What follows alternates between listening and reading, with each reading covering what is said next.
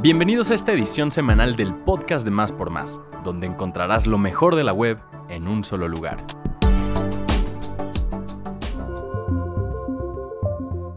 Al contrario de lo ocurrido en ciudades como Nueva York o Madrid, la Ciudad de México no padeció una crisis de hospitalizaciones por COVID-19. Así lo afirmó la jefa de gobierno Claudia Sheinbaum este lunes 14 de septiembre durante la presentación del reporte de la intervención que el gobierno de la Ciudad de México realizó debido a la pandemia. Sheinbaum Pardo aseguró que nunca hubo un crecimiento exponencial, fue lineal, después una estabilización y después una bajada muy muy lenta. Y recientemente, alrededor de hace 15 días a la fecha, una estabilización en las hospitalizaciones de la ciudad. Cifras de las autoridades capitalinas establecen que el nivel más alto de atenciones hospitalarias se registró entre el 18 y el 24 de mayo, cuando se contabilizaron más de 4.000 hospitalizaciones diarias. Desde entonces, la crisis por COVID-19 ha disminuido. En junio hubo un máximo de 4.279 hospitalizaciones y desde hace tres semanas a la fecha ha habido una estabilización, donde se registran entre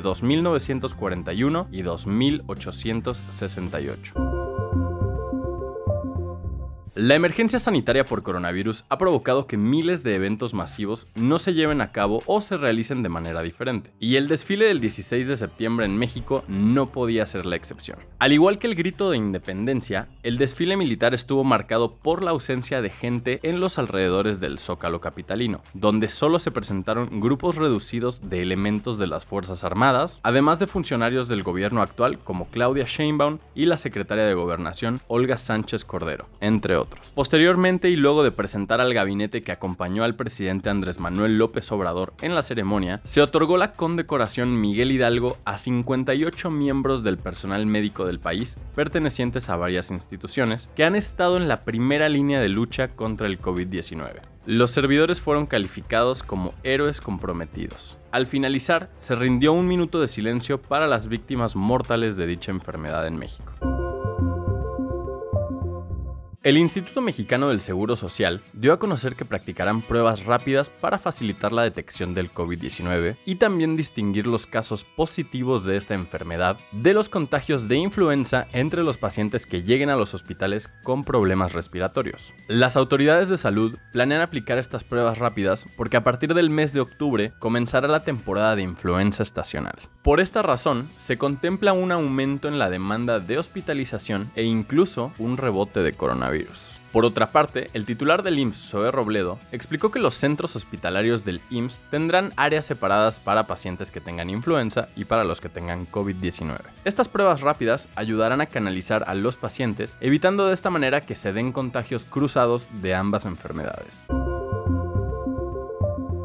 Michel Franco se llevó el León de Plata en el Festival de Venecia 2020 con Nuevo Orden. Este sábado 12 de septiembre se cerró la edición 77 del Festival Internacional de Cine de Venecia, el cual se podría decir que inaugura con la temporada de premios en todo el mundo. Desde hace unos meses, en medio de la incertidumbre por la crisis sanitaria, los organizadores de la mostra anunciaron que sería una edición híbrida pero también diversa. El director mexicano fue premiado con el Gran Premio del Jurado, siendo esta la primera vez como director en competencia dentro del Festival de Venecia. En 2015 llegó como coproductor de Desde Allá, película que se llevó el León de Oro. Franco es un viejo conocido de las fiestas internacionales de cines como Cannes, quizá el espacio donde más ha generado conversaciones con cintas como Después de Lucía. La red social popular china, TikTok, quedará prohibida en Estados Unidos a partir del 20 de septiembre si no se vende antes de esa fecha. El fin de una era podría estar cercano para TikTok, ya que el presidente estadounidense Donald Trump firmó una orden ejecutiva para prohibir esta aplicación a menos que la compañía vendiera sus operaciones en ese país a una empresa, situación que no ha sucedido aunque existan potenciales compradores. Si TikTok no cumple con este objetivo, en el país norteamericano podría dejar de utilizarse. Ya se ha señalado que no se extenderá la fecha límite para que ByteDance, la dueña de la plataforma digital, tome una decisión. En diversas ocasiones se ha señalado que TikTok podría representar una amenaza para la seguridad nacional, ya que se cree que no garantiza la protección de la privacidad y seguridad de los datos de los usuarios. Incluso Anonymous ha solicitado a los usuarios que eliminen su cuenta de TikTok, debido a que es, según ellos, esencialmente un malware operado por el gobierno chino que ejecuta una operación de espionaje masivo. Científicos europeos y estadounidenses encontraron indicios de vida en Venus. Existe la posibilidad de que hayamos encontrado indicios de vida en las nubes de Venus, comentaba la profesora Jane Cripps de la Universidad de Cardiff en una conferencia de prensa virtual en la que se notaba muy emocionada. La razón de esta alegría es porque los científicos creen haber descubierto rastros de un gas llamado fosfina en las nubes de nuestro planeta vecino. Esa fosfina encontrada en la superficie de Venus es un gas que en la Tierra se produce por microorganismos que viven en entornos donde no hay oxígeno. Esto abre la posibilidad de que detectáramos organismos vivos en las nubes de Venus, celebraba la profesora Jane Grips.